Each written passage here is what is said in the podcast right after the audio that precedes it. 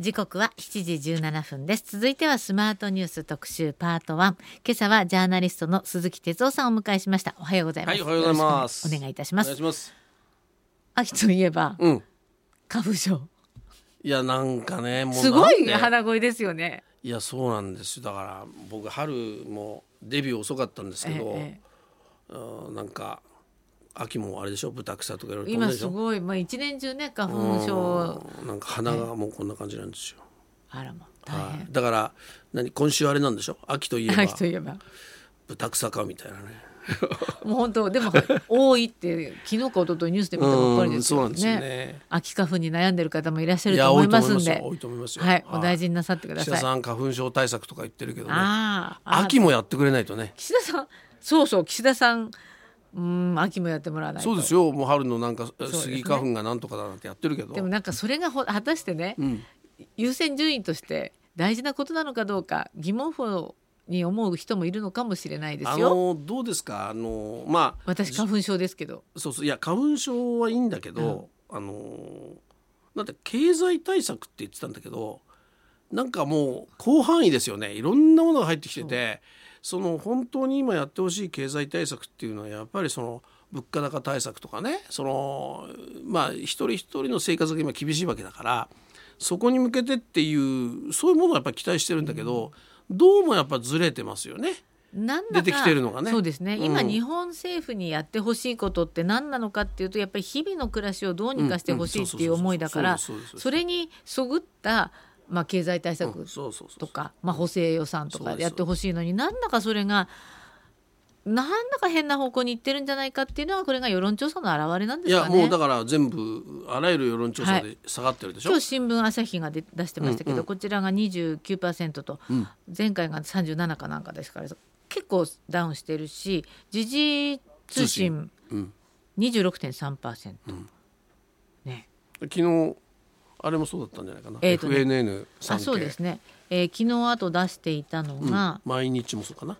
そうですね、あと共同通信も共同もねうん。32.3%、毎日25読売もちょっと下がって34と、うん。軒並み低くなってますね。なんで下がってるかわかんないんでしょうねそね。そのはっきりで言うと。なぜ下がってるんですか？いやあの例えばね、ええ。あのほら解散総選挙がねあの年内に可能性ある。ままだ僕は全く消えてはないと思うんだけどそこへ向けていろんなことをやると。例えばその、えー旧統一教会のねあの解散命令、えー請求もそうでしょ、それからこの経済対策でしょ、えーそんなものをやってあげようと思ってもやったって上がらないんですから。うん、だってか解散命令の後ですからこれ世論調査。そうですね。だからええ。改造しても上がらない。解散命令出しても上がらない、っていうことですね。だから根本的に何がやっぱりこう間違いなのかっていうところ何が間違い岸田さんが分かったいやあの僕が思うのはやっぱりあの本当シンプルなんですよ。ええ。シンプルさっきも最初に言ったように庶民生活ですよ。庶民の生活つまり大衆と言ってもいいけども、ここが一体今何に苦しんでな何を欲してるかっていうそこが分かんないんですよ。だから多分その永田町の人がわからないのか、霞が関の人がわからないのか。い。やそれは両方でしょ。永田町も分かんないしか霞がいやでも苦労してね議員になった人もいるから、ええ。そういう人は分かるのかもしれないけど、えーそれからやっぱりあの岸田総理のねあのこれまであのずっとやってきた環環境もあるでしょうしね。だからそのズレじゃないですか。全てね。そんな感じがしますね、もう外交だってそうでしょ。上っそうですね。面はいいけど、うん。うん具体性はないでしょ、はい。なんかこう世界が今緊迫してね、うんうんうん。この1週間2週間。る時に日本ってどういう立ち位置でどんなことができてっていうメッセージもん。あまり出てきてないなという。いやあの例のイスラエルとねハマスですけど、その笑っちゃったっちゃいけないけどあの要するに日本人をね、えー日本に戻すのにね飛行機をチャーターしてね、えー一人3万円でね8人しかあの乗ってこなかったってあったでしょ？はい。あの危機管理っていうのが、もうそもそも岸田さん分かってんのかなって、これ例えばだけど、あのまあ、いろんな評価はあると思うんですけど僕がこれ取材した中でえっと思ったのはあの菅さんがね、はい。官房長官の時にだから、えっと、総理は安倍さんだったのかな。で菅さんが、えっと、官房長官であの日記っていうのの、あの人質事件があったでしょ、はいはい、あね、え。あの時にええ。家族を乗せてええ。政府専用機飛ばしたんですよ、はいはい。政府専用機ですよ。普通飛ばさない。はい。でねしかも政府専用機ってあれ機体ははい。内閣府の持ち物なんですね、ああそうなんですか。内閣。府、はい。うん、だからあの、まあ、総理というか官邸の持ち物、はい。はい。ところがあのパイロットは自衛隊なんですよ。はい。だからそのルールが違うんですねだから持ち物は官官邸というか内閣府なんだけど自衛隊がその操縦をするこう規定っていうのがあるわけですね、はい。例えば有事の時とかはい。なんと、はい。でその日記のあの被害者の家族を乗せていく時に、その操縦するっていうのは規定にないんですよ。だから自衛隊がその操縦できない、うん。で菅さんは何をしたかっていうと「あいいよ」と。もうあのそもそも機体はこれあの内閣府のもんだから、ええじゃあこっちでええ。パイロット雇ってええ。民間の人から、はい。で飛ばすよって言って、うんまあ脅したって変だけど、ええプレッシャーかけた、したらもう自衛隊が「いやいやそうそうそういうわけにいきません」って言って結局自衛隊が、でもこれこの時菅さん言ってたけど、えその政府専用機って一体何なんだと。えうんで危機管理ただ総理大臣がね、ええ。あちこち世界を回るためだけじゃなくてね、危機管理にやっぱり使うっていうことも必要なんじまあゃないか、法人救出とか。そうそう。だからそれからすると今回何やってたのかなと思いますよ。そうですね。うん、しかもその韓国のね、うんあの飛行機があっちに50何人。うんそうそうそうそうそう。でそれはちゃんとソウルまでえ連れてきてくれたんでしょ、えであのに日本が用意したやつは確かドバイまでですからね、そうですね。いやね僕ねいや本当なんていうのかな危機管理まあ戦争ってまさにそういう危機管理が問われるわけでその時にどう対応するかみたいなことが分かってんのかなっていうすごい思いますよ。しかも岸田さんは、まあ、安倍内閣にも長いこといたわけですから、うん。そういうことって分かってるんじでもそれはねいつもうん僕言いますけどこれあの外務省の人たち結構取材してねみんな言ってたのは結局安倍政権の安倍政権の外務大臣は安倍晋三そのものなんですよね。だから安倍さんが俺が外交やるんだっていう。だから外務省もやっぱり安倍さんと話をしながら進めてたから、まあ、岸田さんはどっちかっていうとその、まあ、シナリオ通りに動いてただけっていうかねだからあの本当に学んだのかなっていうのはすごくありますよね。いや危機管理ってすごい例えば災害だってそうだし、はい。戦争だってそうでしょ、コロナだってそうですよ、全部そう。だからその対応がやっぱりできてないのが、ある種僕は岸田政権のとあの特徴でもあると思いますよ。危機管理がなってないっていううね、ん。そのそれなのにまあ要するに外交でね、はい。えー G7 のまあ議長国だからっていうんで、ええええ。みんなで集まってん。なんかやるとかはい。ね、えー AI のルール作るってたんだっけ？いやそうそう。今更そんな日本が主導って今言ってもちょっとタイミングがみたいな。待てよと今やっぱりここのイスラエルとハマスと。これは本当根が深いので簡単に何ができるわけじゃないけれども例えば要するに法人の脱出のためにもそれはすぐ政府専用機飛ばしたっていいわけだし、えーそれからそのいわゆるこれ間に日本が入って仲介するって難しいと思うんだけどそしたらやっぱり難民の受け入れとかね、えーそういうところでもうすぐ動くっていうね。なんかねそういう危機管理で何をすべきかが分かってない気がしますね。一時が万事じゃないですか。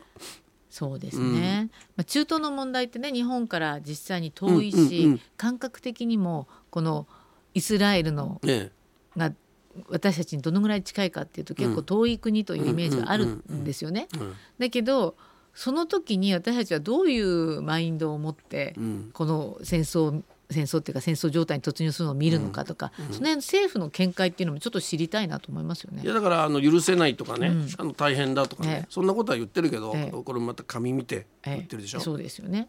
これじゃダメですよね。で僕は思うんだけどやっぱりその例えばあのウクライナの時にねごめんなさいウクライナの時に、あのなんていうの？どっちがどう攻めたとか、はい。これが守ったとかね、はいそういうのをテレビでやるとテレビの視聴率すごい上がってたんですよ、あそうなうん。報道番組とかね。へで日本人ってあれどういうふうに見てるのかなってすごい思うわけ、であの解説なんか聞きながら僕も思うのは、戦争のゲームを見てるわけじゃないんですね、あそこで本当に人がねどれだけの人が亡くなね。今回もそうでしょ。もうな4000人超えてますよ。4000人以上でしょ、で一般の、まあ市民が亡くなってる、それでうんこれもあの昨日かなんかちょっとあのあちこち見てたらあれだったけどやっぱり電気が止まるなんて言ったらもう子供のね、病院がもう電気止まったら子供たちは死んじゃうとかね。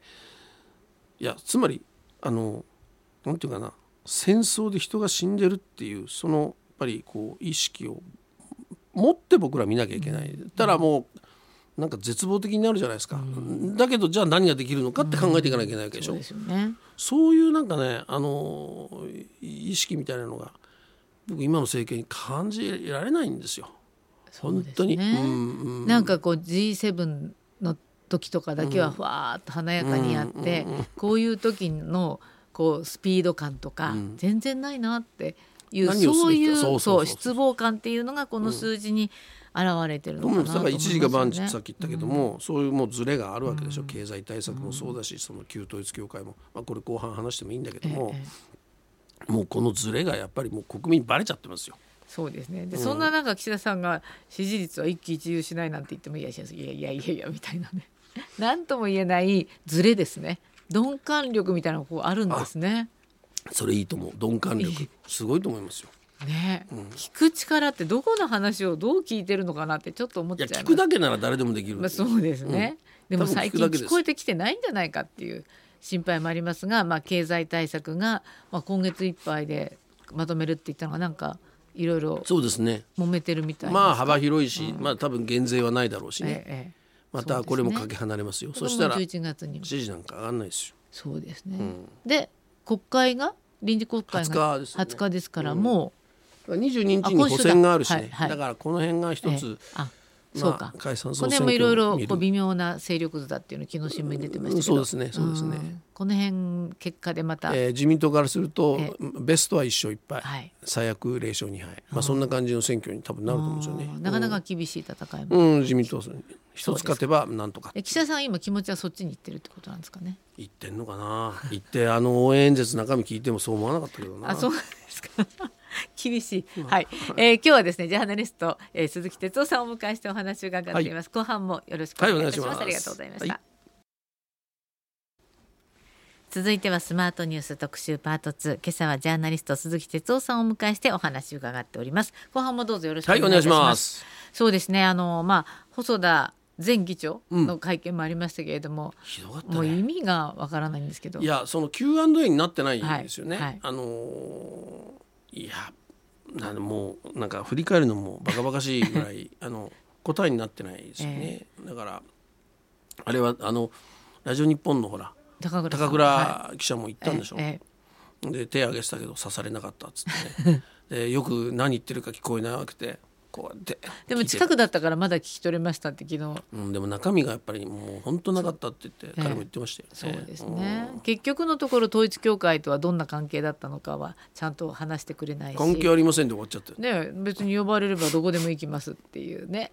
ななんかあのそうですね。ただ背景としてやっぱりその7月ぐらいからねあの、まあ、入院したりってあったけどもその細田さんはちょっと議長変えた方がいいんじゃないかっていう話がえあの岸田さんの周辺とか、はい。麻生さんとかの麻生派のはい。議員とかからいわゆる党内で出てきた。出てたんですよ。なぜかっていうと、え結局解散あの命令請求を出す、でこれはあのなんていうの岸田さんにしてみればその世論が、あに期待に応えるっていう、そうそうそうそう、ね。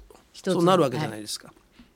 だけどそれやった時にじゃあそのまま議長だったらそういやね細田さんあなた説明してませんよねと。でそもそも国権の最高機関のね議長があーみたいなことでもう一回ぶり返しちゃうから、せっかく命令出してもプラスにならない、はあじゃあちょっともう議長は退いてもらった方がいいんじゃないのっていう声はあったんですよ。でそれも含んでの。うん、だから、まあ、もちろんあの脳梗塞でねあの病気になっちゃったのそれはもう気の毒だけども、まあ、ある意味ではそのそういう機会だからあのなんていうのその議長を辞めさせるた方がいいんじゃないかっていう動きとか圧力がはいあったのは間違いないですね。取材してると。そうなんですか、でもねこの後いやいや細田さんは、ん。議長は辞任するけれども衆議院議員としての活動はするという。だから政治家としては元気だってじゃあ政治家として元気なら議長やれるでしょ。だからその辺がもうなんていうの白状しちゃったようなもんですよね、はい辞めさせられたんだみたいなね。いや僕はそう受け取りましたよ。だから、あのーこの辺もちょっとすっきりしない、うんすっきりしないですね。だけどね議長を辞めたからこれで終わりかっていうとそうじゃないし、これやっぱり旧統一教会のあのまあこれいろんなあの有識者とかいろんな人がねあの法律の専門家が言ってるけど、はい。これはじゃあ命令出したからはい終わりじゃないですよね。で本当はやっぱり命命令をあの出した請求ね、はい。請求したと同時にセットでやらなきゃいけないことがあったと、はい。まず一つは財産の保全問題ですよね、つまりあのこれからええ。多分何年かかかる可能性がある、ええ。そうするとその間に、えー教団というかねあの、はい。旧統一教会側があの持ってる資産とかはい。財産を全部処分して、はい。えーいわゆる宗教法人法人だったら税制優遇があるけれども、それがなくなっちゃうと、じゃあそれが決まるまでにその財産を移行しちゃえっていう、そういうこそういうとがことそういうこと。行えるという法律が今は行えちゃうから行えちゃうだから、ええ。そのそれは例えばそのお金っていうのは実はそのすごく2世3世で被害にねあった。そこにこれから返していくための、まあ原資になるでしょ。ね原資になるかもしれないお金がどんどんどんどん逃げてっちゃそううそうそう。だからそれを要するにやっぱりその保全するようなね、ええ。あの仕組みを作るべきこれ野党がいいいいこと言ってるんですよ、ええ。これ立憲とか維新がね。でもそういうのセットでやらなきゃいけないのにまあ要するにいこれ自民党もそうだし、与党側はまあそれはちょっと慎重に財産権の問題があるからなんつってねあのやってないでしょ。それともう一つは細田さんに象徴されるように自民党の議員とおこの 旧統一教会の関係ですよ。はい。ね。これまあ党の調査確かにしました、はい。したけれどもまあ何回何回そのどの会合に行ったとかね。まあこの人は A ランク B ランクじゃないけど、そんなことまとめてね。それでこれからはもう付き合わないようにしますって。それで終わっちゃってるわけですよね。で、まあ、僕は思うけどあのこの前もあの会見聞いてて政府の会見聞いててこの旧統一教会っていうのは社会的にものすごくねまあいろんなあ悪いことはやったんだとね。あの、まあ、刑事じゃないですよ、はい。み民事含めて。それでだからこれはもう厳しくやっぱり解散するべきだなんて会見してたけど政府は。その団体と付き合ってた自民党の議員は許されるんですかって話じゃないですか。ごめんねで許されるのかなって。だから僕はやっぱりあのセセットでやるのはまず財産保全それともう一つはそのいわゆる自民党と、まあ、あのこの旧統一教会の関係をもう一回きっちりね総括して、まあ、処分までいくのかどうかは別としてもこれはやっぱり自民党はやらないと。だから細田さんもそのもういい例じゃないですか。細田さんはかなりあの厚めの付き合いがあったというふうに私たちは認識してますし、まあ、他にいっぱいいますよ。萩生田さんも。でそしてしかも今回の第二次岸田再改造内閣うん。で、えー文部科学大臣になった、うん。えー森山さんうん。も自分で解散命令請求を出しておきながら ご自身もあの統一教会との関係っていうのがもう出ましたよね。そうそうそう。だから、まあこの辺がねいやだからまああの岸田さんは関係をねこれをきっかけにあのきっかけとして関係を断つって言ってるけど立てばいいののかと。うん。僕は総括が絶対必要だと思いますよ。でだから そういうセットでやらなきゃいけないことをやってないというね。だからねこれああともう一つそうそう、旧統一教会のまあちょっと幹部何人か僕も取材できてる人いるんだけど、やっぱり徹底的にその法的な対抗手段は取って、はい。徹底的にやって昨日も会見向こう側も昨日やってました。うん。ね。そういうふうに言ってるのとか、あといやそのまあどれだけね選挙で自分たちがあの応援してきたんだとね、えーいっぱいねすごい怖い表現ですよ。暴露っていう言葉使ったけど、もう暴露する話なんていっぱいあるんだよみたいなこと言ってた。だからそういう意味じゃこの問題って実は解散命令請求出して終わりじゃなくて、ええまだ続きますよ。あのこうちょっと記憶の奥に行ってしまって分からなくなってしまったのが、いわゆる東旧統一教会の信者たちがものすごく献金をしたと、うん。まあ、それによって自分たちの生活もままならなくて、うん。それで宗教被害、うん。あの宗教2世はすごく被害を受けて、え。まあ、きちんと学校にも行けないとか大変なこう状況になってえうんでそしてまあ犯罪を起こした人もいるという話ですけれども、その信者の献金が自民党のその旧統一教会とかなりこう太く付き合っていた人たちに流れたりはしていないんでしょうかね。まあこれは流れていたとしてもなかなか難しいと思うんだけど、まあ、そういう話をまあほ報じたところもありますよね。あるあるだけどまあこれを証明するのは難しい難しいかな。だけど、まあお金じゃなくて、どちらかというとそもそもボランティアとかそういうのでつうん、それもあるしはい、思想的な問題があるじゃないですか。つまり、あの統一教会が目指す思想的なものを、それを自民党の議員が応援してもらうっていうことはえーそれをまあ自分があの当選したらやりますよっていう話でしょ、えもうここがやっぱり結構えでもよ。くよくこうね、ん。そう統一教会っていうのは教義などで言われていることは、まあ、日本に対してはかなり反日感情が強いところなんでしょ？そうですそこをもうすごい保守のところが、うん。とパイプパイプがあったっていうこと自体がもうよくわからないですね。いやそうです。だから、まあ、全容解明っていうかね、これは要するに解散命令請求しましたよ、はい終わりじゃないでしょ。だから一体この国のこう政治家の理念っていうのはどういうものなんだろうって ちょっと思っちゃうんですけど。いやーなんか最近ねええちょっと愚痴っぽくなるけど。いやーなんか例えば昨日か一昨日かもうあの防衛大臣がね木原さん。うんなんか皆さんが一票入れてくれたら自衛隊がうん家族がはいはい。のためにとかそうねそうそう。でまた訂正してましたね。いや撤回するって撤回じゃないでしょ。え私がバカなこと言いましたすいませんってって謝る話でしょ。え、あれってなんか一生懸命言ってる間にまたまた変なことになっちゃうんですよね。うん、だだからねそのいや僕は本当なんかね、ええ。そのああいう言葉が平気で出てくること自体うんはい。も資質を疑うわけですよ。だからなんかそのなんていうのかな。いややっぱり僕はまあ根っこにあるのは緊張感だと思うから、政治に緊張感がなければみんなピリピリしないし緩んじゃうわけでしょ。だからその結局自民党のずっと長いね、えーある種の一党支配みたいなものがそのこういう環境を作ってるんだろうとは思いますけど、なんかもう本当本当愚痴なんだけどなんだろうなって思いますよ。取材してて本当に。あの政治ジャーナリストを長くやっている哲夫さんとしては、うん。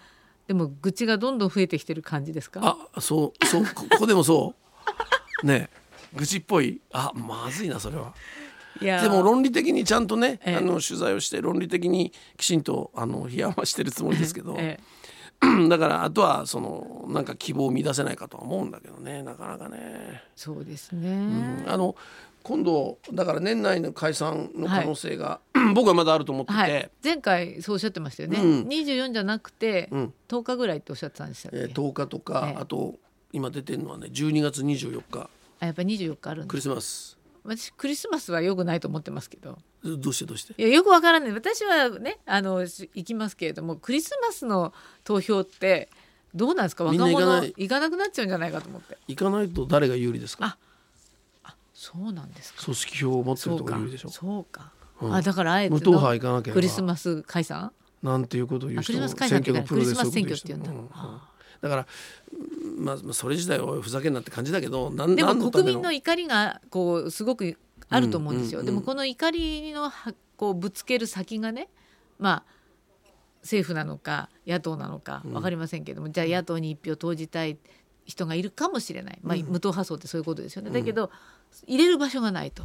だから悩んでる野党人もまたのどこに入れるかじゃなくて、ええ。非自民ですよね。一回だから僕こういう言い方よくするんですよ、ええ。あの野党が、まあ、バラバラでね、あのまあ、だらしないとか、うんとか一つになれないとか、えじゃなくて一回え一回自民党をね、ええ。あのーまあゲアすることによって、あ反省もするし、あの立て直しもするじゃないですか。はい。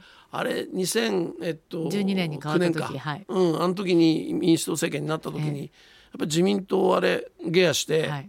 ものすごくあの若手がね、はい。勉強会をやってみたりね。あ僕当時取材してたけどいろんな動きが出てきたわけですよ。で安倍さんご自身も12年にうんこう選ばれた時は自分たち自分がすごく支持されてるとは思ってないっていう、うんものすごく謙虚な、うんうんあのおっしゃり方をしていた記憶はあるんですけそうど、そうですね。やっぱりねどんどん変わってそうきましたね。そうそうだから長いとね。うんだからそういう意味で一回あの自民党じゃない政権を作ることによってまた自民党に戻しゃいいんだから。うん。だからだけどそこでやっぱりそういうショックをあある意味与えないと、ショックとこう緊張感というかね、変わらないのかなってすごいでね。でもそのためにはまあ二大政党をね、うん。こう夢見てというかそれをし、うんうん。にしたくて、まあ政治側が決めたんですよ。そう。二大政党にするって。そう。で小沢さんとかね、うんうん。まあそれこそ玉木さんだってそう言ってたし、うん。だけどなんだかそれがうまくいそう。政党何も努力してないじゃないですか早く二大政党一回作れよって話でしょ？自分たちでルール決めて、ええ。で今度はなんか連連連立組んでなんとかとか言ってそんなら中選挙区に戻せって言いたいわけですよ僕は。うん。その辺が本当いい加減。だからなんか国民だけはね一生懸命民主党政権の時には、あの二者択一であこれが政権交代だなって言ってみんな考えながらあの時一票投じたでしょ、その努力をさ政党側がやってないんですもん。で今ももしかしたらねこう選挙で自民党と非自民っていうそのそれだけのね選挙したらどういう数字になるかわからないですもんねじ。ゃあそうですよ、うんうん、だからまあ僕はやっぱりその緊張感を生むっていうことをやらないとどんどん劣化して本来はそういう緊張感が必要なのにこう政治家個々人に見られる緊張感って自分が次の選挙で当選するかしないかだけにフォーカスいってる感じが我が身だよね。だからあの自民党なんか別にこれでいいわけだし、ええ。野党だって、ええ。まあ、そこそこに今のメンバーが通れば、それでいいいいとね。あのそんなふうに見えちゃいますよね。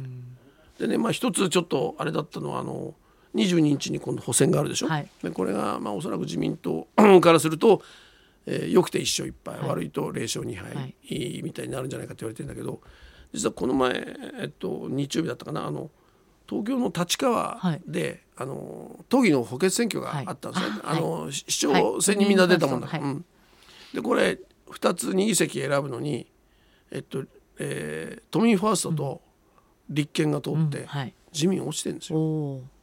でだからねやっぱりこれは結構その永田町の選挙通は、えあのこれやばいぞって言ってえてへあのまあ要はあの無党派が多いでしょ。ーはい。で投票率低いんですね、ええ。無党派がほとんど選挙行ってない、そうすると実は意外と組織票でね、ええ。ーとか、ええ。小池さんが持ってる票とかそういうので自民がダメなんですよね。ん。で自公は一緒にやってるはずだけど、公明もほとんど今回やっぱり動いてない、公明はね余裕ないんですよ今。あ自分たち自分、だからそういうね東京の結果なんか見てもこれ選挙やばいんじゃないかっていう。だから普通に考えれば解散しにくいんだけど、え。まあ岸田さんはええでもちょっとせね先週おっしゃってたのはうん。マイナス10ぐらいだったらまあ大丈夫だということで最小傷が最小であればね。だけど22日の結果と、ええ。あと経済対策の、はい。まあ、評価ね、はい。多分俺評価上がんないと思うけどまあそれを見ながら最終判断するんじゃないですか。で臨時国会は今週の金曜日に。ようやくは開かれる、い、やっとですよ。そうですね。やっとですよ。やっとですね。うん、やっぱり緊張感が今足りないから。足りない日本がダメになっていくような気がして心配ですねいやもうなんか暗い終わり方ですね。来週もお越しいただけるんですか？もちろんです。来週ははい明るい話を。はい、ぜひ明るい話があるといいなと思いますが、えー今日はジャーナリスト鈴木哲夫さんをお迎えしてお話を伺いました。どうもありがとうございました。はいありがとうございましたまた来週よろしくお願いいたします。